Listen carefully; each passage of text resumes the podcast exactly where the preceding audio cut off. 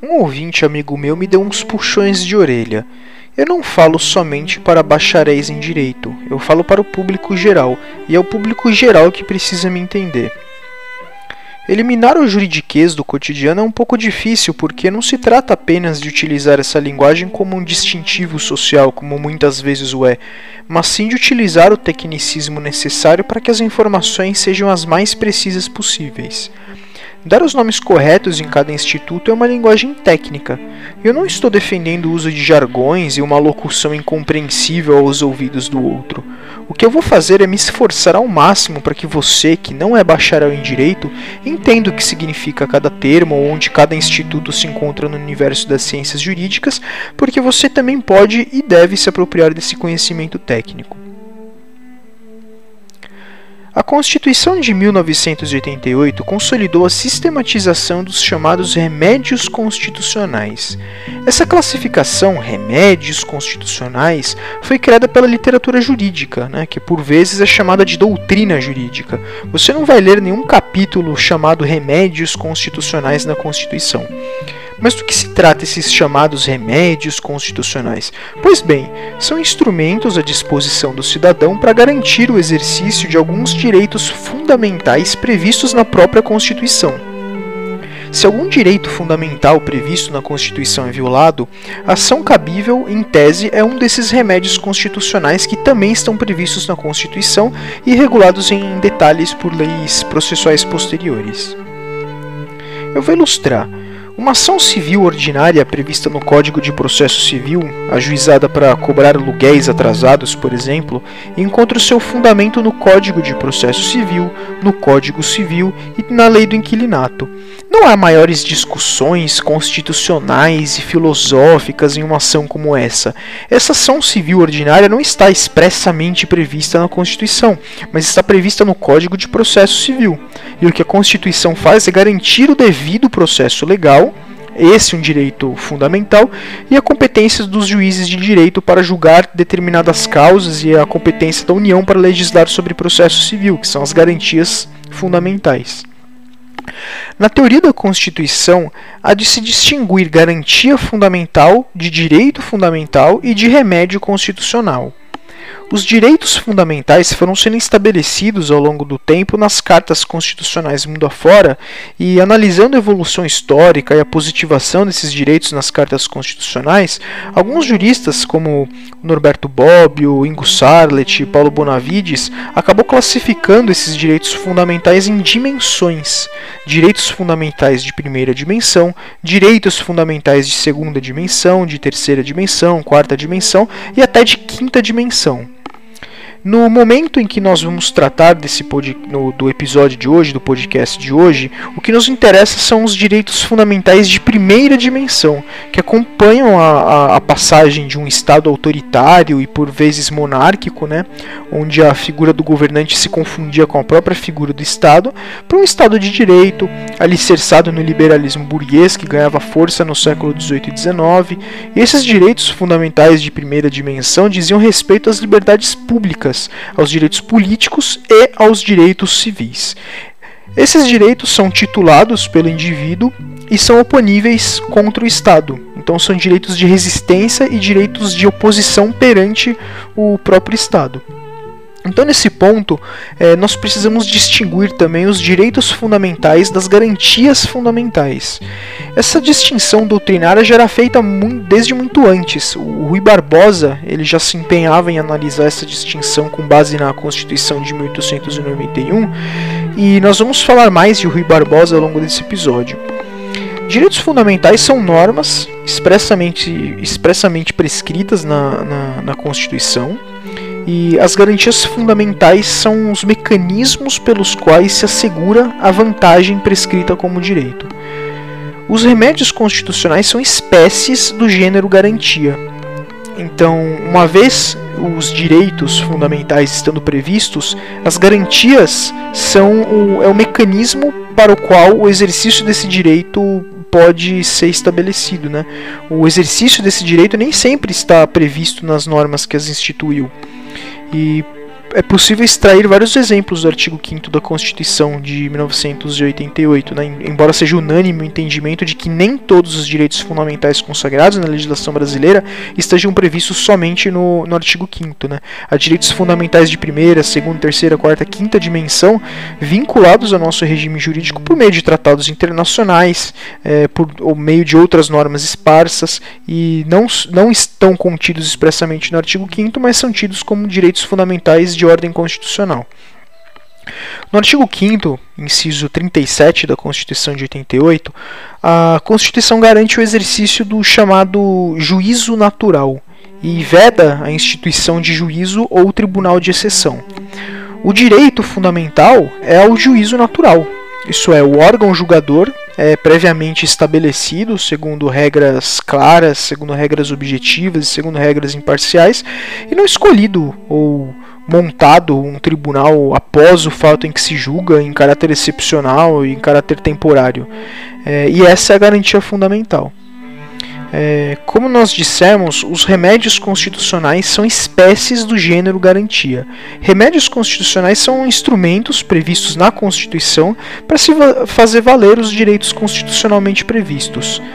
É, na Constituição de 1988, quais são os remédios constitucionais? O mandado de segurança, o mandado de segurança coletivo, o mandado de injunção, a ação popular, o habeas data e o habeas corpus. Cada um com seu rito, a sua legitimidade ativa e sua legitimidade passiva própria, cada uma com, seu, com a sua hipótese de cabimento específico. Então, na Constituição de 88, são esses os, os remédios constitucionais previstos, né?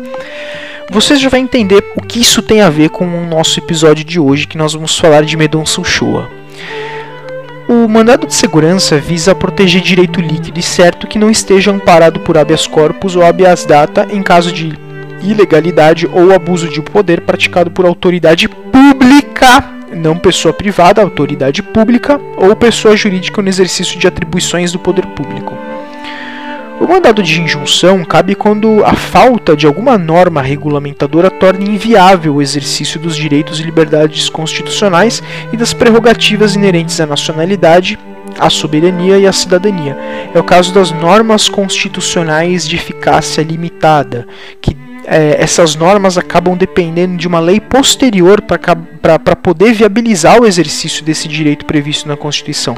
E muitas vezes essa norma regulamentadora não é editada. Então, o indivíduo quer exercer aquele direito, por exemplo, direito de greve do servidor público, que a Constituição prevê que o servidor público tem o direito de fazer greve nos termos de lei posterior, norma constitucional de eficácia limitada. Essa lei posterior nunca veio. Então, como que os servidores públicos podem exercer o seu direito de greve? Ajuizando um mandado de injunção, assim o fizeram anos atrás, e até hoje é, a legitimidade da greve no serviço público está calcada nessas decisões em mandado de injunção.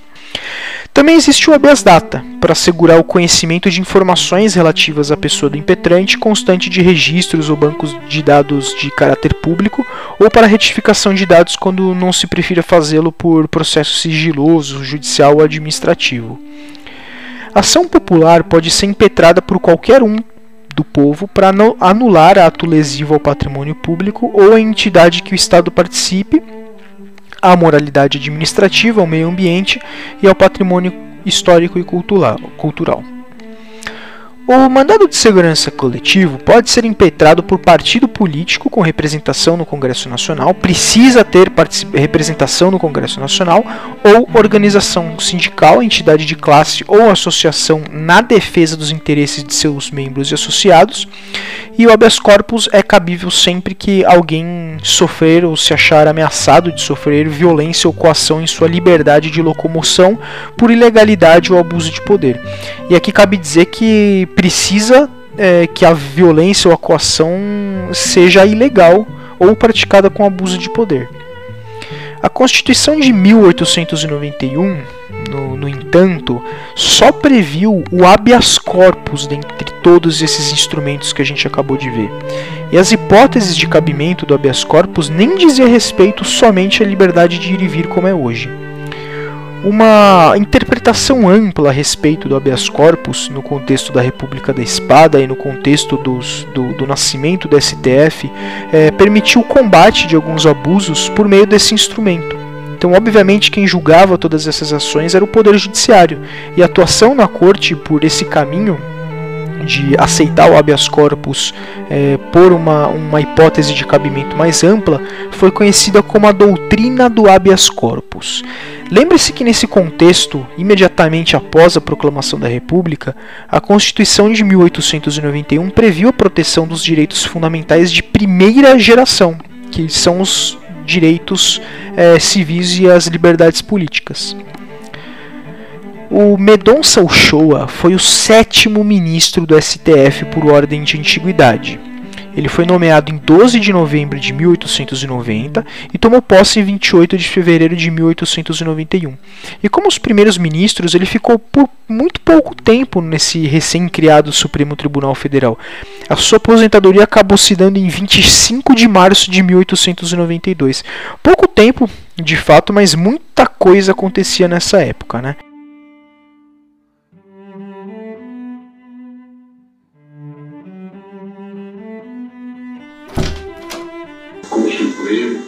Há de se observar a liturgia. Eu... E deixa de fora desse seu mau sentimento. Com toda a brevidade, porque tudo que devia ser dito já o foi. Excelência, Vossa Excelência me respeite, Vossa Excelência não tem questão alguma. Vossa Excelência.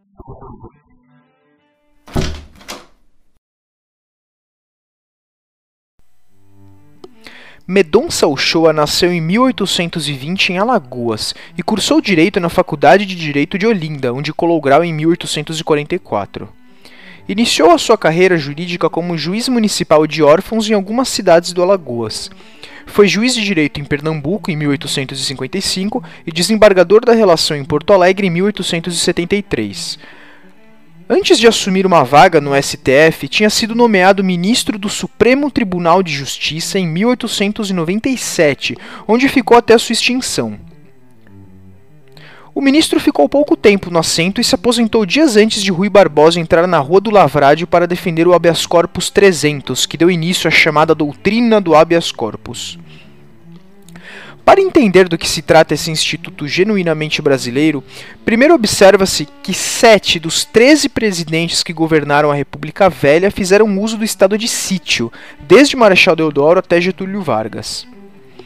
Decretar estado de sítio é suspender temporariamente os direitos previstos e governar em um estado de exceção, de modo que as regras constitucionalmente previstas não se aplicam, dada a situação excepcionalíssima enfrentada.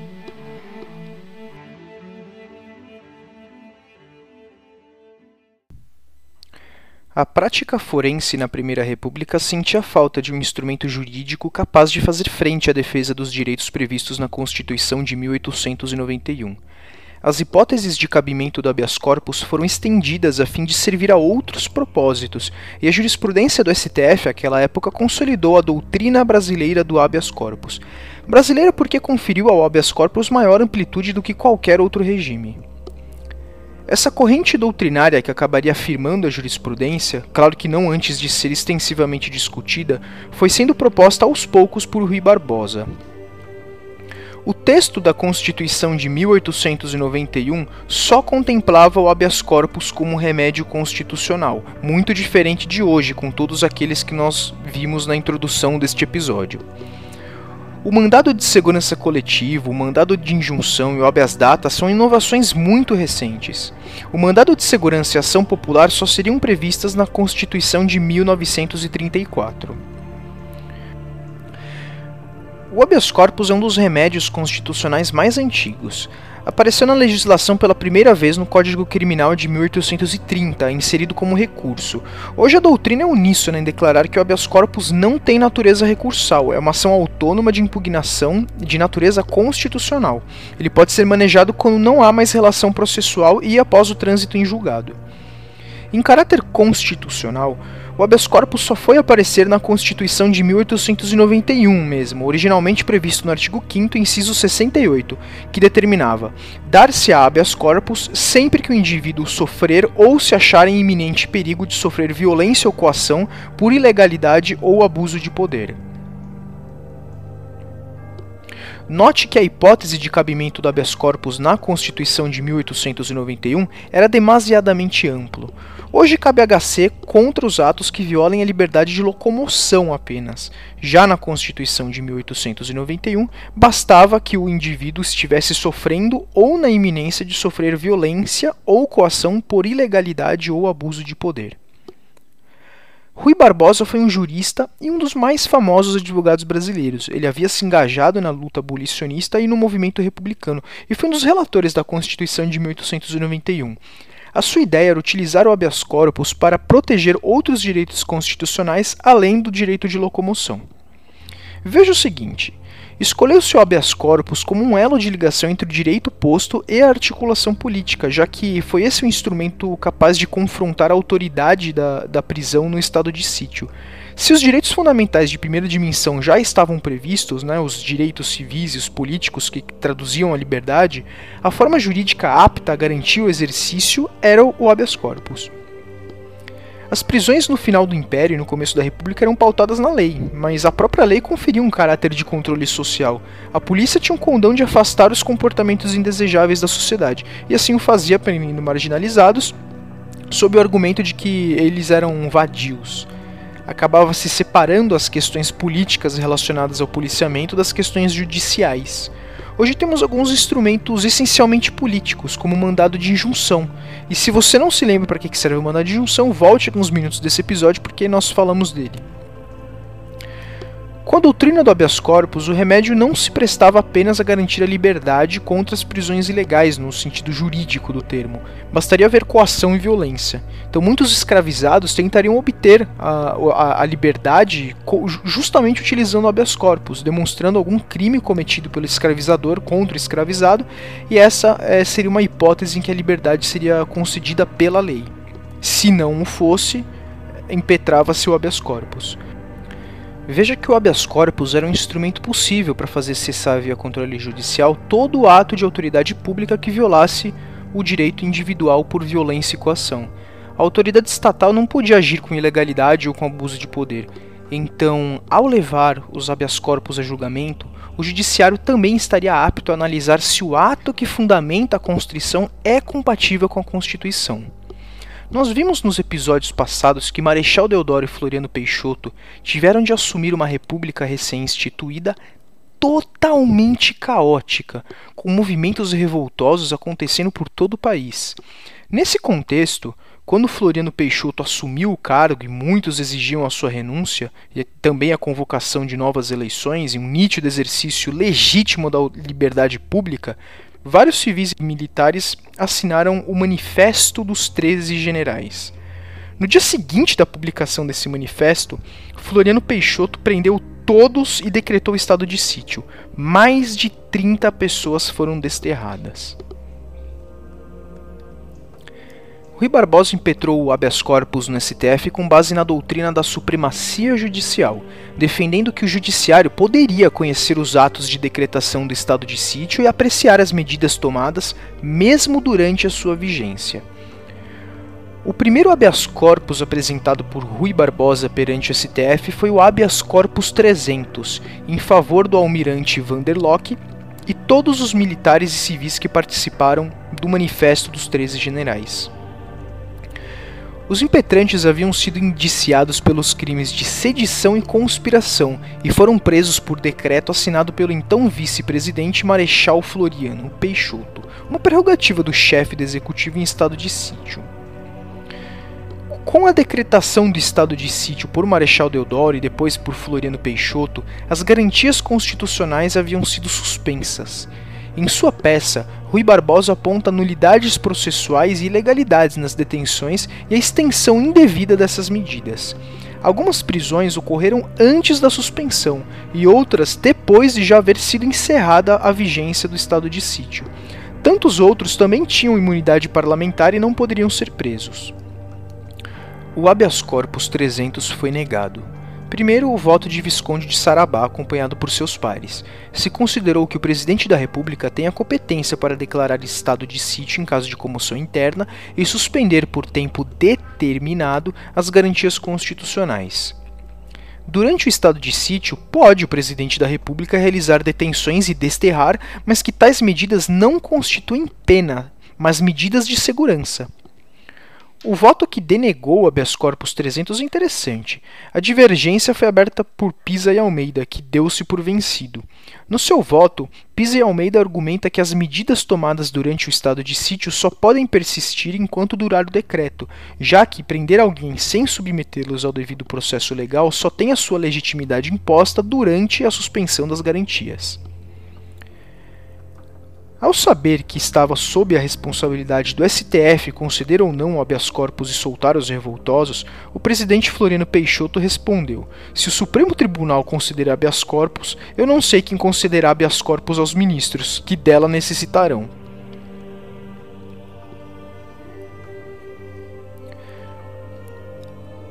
O ministro Medonça Uchoa se aposentou menos de um mês antes do fatídico julgamento do habeas corpus 300, um dos primeiros intentados contra os revoltosos da República da Espada e que iniciou a chamada doutrina do habeas corpus. Coincidência ou não, no momento em que eu escrevo esse episódio, o ministro Celso de Mello pede a antecipação de sua aposentadoria ao mesmo tempo em que é relator do inquérito aberto na corte para averiguar a interferência de Bolsonaro na Polícia Federal em favor de seus filhos investigados. Medonça Uchoa teve atuação discreta no STF e se aposentou antes de ver julgado o habeas corpus 300. A doutrina brasileira do habeas corpus pretendeu ampliar as hipóteses de cabimento do instrumento e se fazer valer a Constituição e a tradição liberal e republicana que ali se iniciava contra os abusos do poder executivo e a suspensão das garantias fundamentais possibilitadas pelo estado de sítio. Com a emenda número 1, aprovada em 1926, a hipótese de cabimento do habeas corpus foi limitada exclusivamente à liberdade de locomoção. Mas até lá, Floriano Peixoto já teria morrido, 10 presidentes da República do Café com Leite já teriam passado pelo poder e o Brasil estava na iminência da Revolução de 30.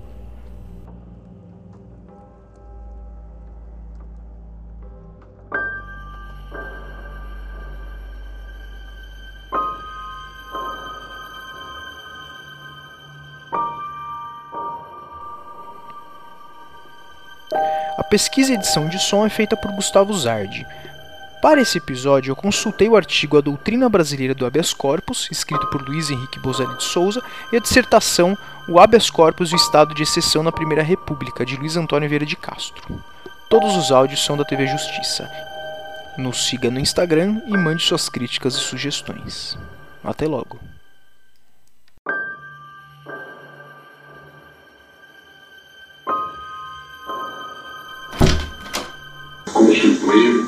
Há de se observar a liturgia. Eu... deixa de fora desse seu mau sentimento. Com toda a brevidade, porque tudo que devia ser dito já o foi. Excelência, Vossa Excelência me respeite, Vossa Excelência não tem questão alguma. Vossa Excelência.